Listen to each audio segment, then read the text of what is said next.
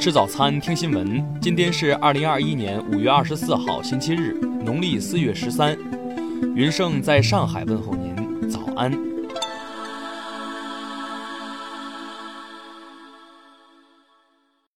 首先来关注头条消息。据日本读卖新闻报道，日本东京电力公司承认福岛第一核电站存有放射性废弃物的集装箱发生泄漏。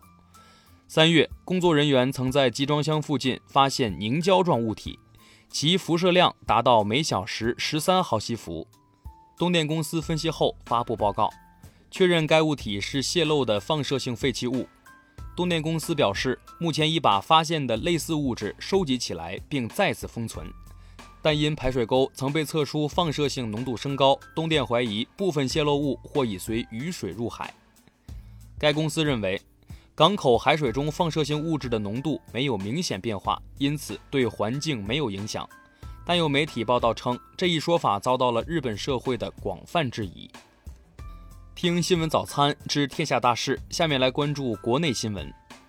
昨天是西藏和平解放七十周年纪念日，各族各界群众一千余人在西藏和平解放纪念碑前敬献花篮、鲜花，深切缅怀革命先烈。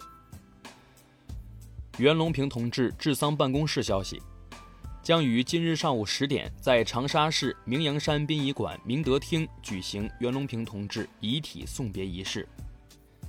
云南省大理州通报，五二幺地震中受伤的三十名人员均已脱离生命危险，已经安置临时避险人员六点八万人，转移二点六万人。青海省地震局通报。截至二十三号十时，共记录到余震一千一百六十九次，五点零至五点九级地震一次，四点零至四点九级地震九次。甘甘肃山地马拉松事故应急指挥部消息，目前搜救工作已结束，二十一名遇难者遗体已转运出现场，伤员救治、善后处置、事件调查工作正在有序进行。财政部公布，一至四月全国财政收入累计同比增长百分之二十五点五，两年平均增长百分之三点六。全国税收收入同比增长百分之三十三点三，两年平均增长百分之五。昨天，深圳市通报新发现两名无症状感染者，两人与此前两病例都在十七号参与了国际货轮“东方温哥华”的作业。宁夏贺兰山国家级自然保护区消息，保护区内一处红外线监测相机日前拍摄到了世界级濒危动物雪豹活动的踪迹。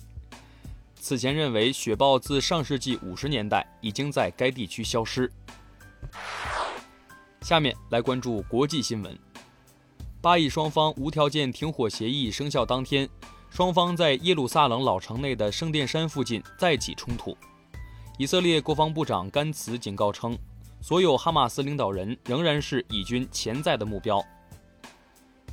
当地时间五月二十二号，数百以色列人在耶路撒冷进行示威游行，要求以色列总理内塔尼亚胡辞职，指责他升级加沙地带的冲突。二零二一年至今，已有一万六千美国人死于各类枪击事件。美国总统拜登表示。枪支暴力在美国是一种流行病，在国际上让美国难堪。法国政府二十二号更新数据，该国累计确诊病例达五百五十九万例，在波尔多一街区，近五十人感染了一种极为罕见的变异新冠病毒，这是由英国发现的变异病毒发生新突变而来。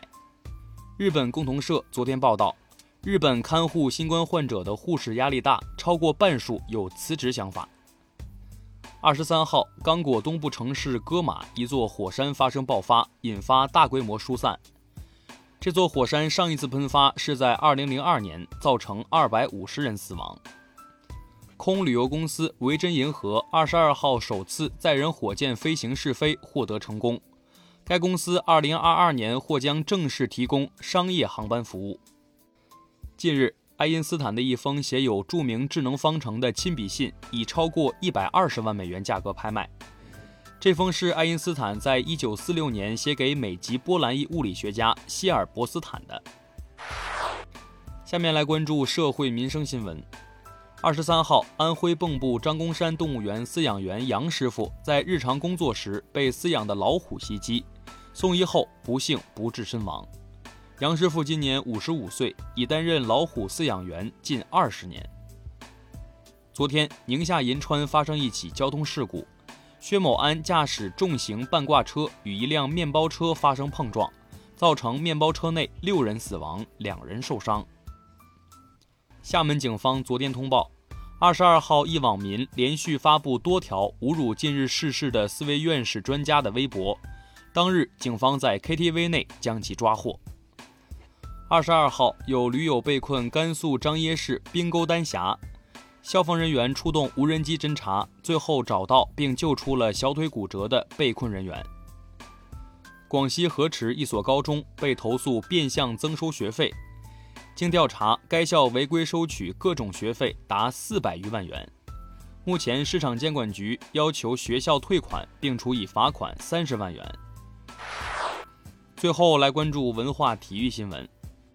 今天凌晨，马德里竞技客场二比一力克巴拉多利德，第十一次获得西甲冠军。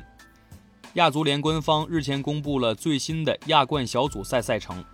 由于比赛时间与中超撞车，代表中超的三支球队可能只会将派出以年轻替补球员为主的阵容。一本梁思成、林徽因批注的藏本《大唐西域记》现世，书中记载数百处唐代建筑及地名，这是中国营造学社重要资料，也是首次发现林徽因在相关文献上做圈点及批注。五一档结束后，五二零成为电影市场最受关注的档期。数据显示，当天总票房达二点三三亿，为二零一九年同期的近三倍。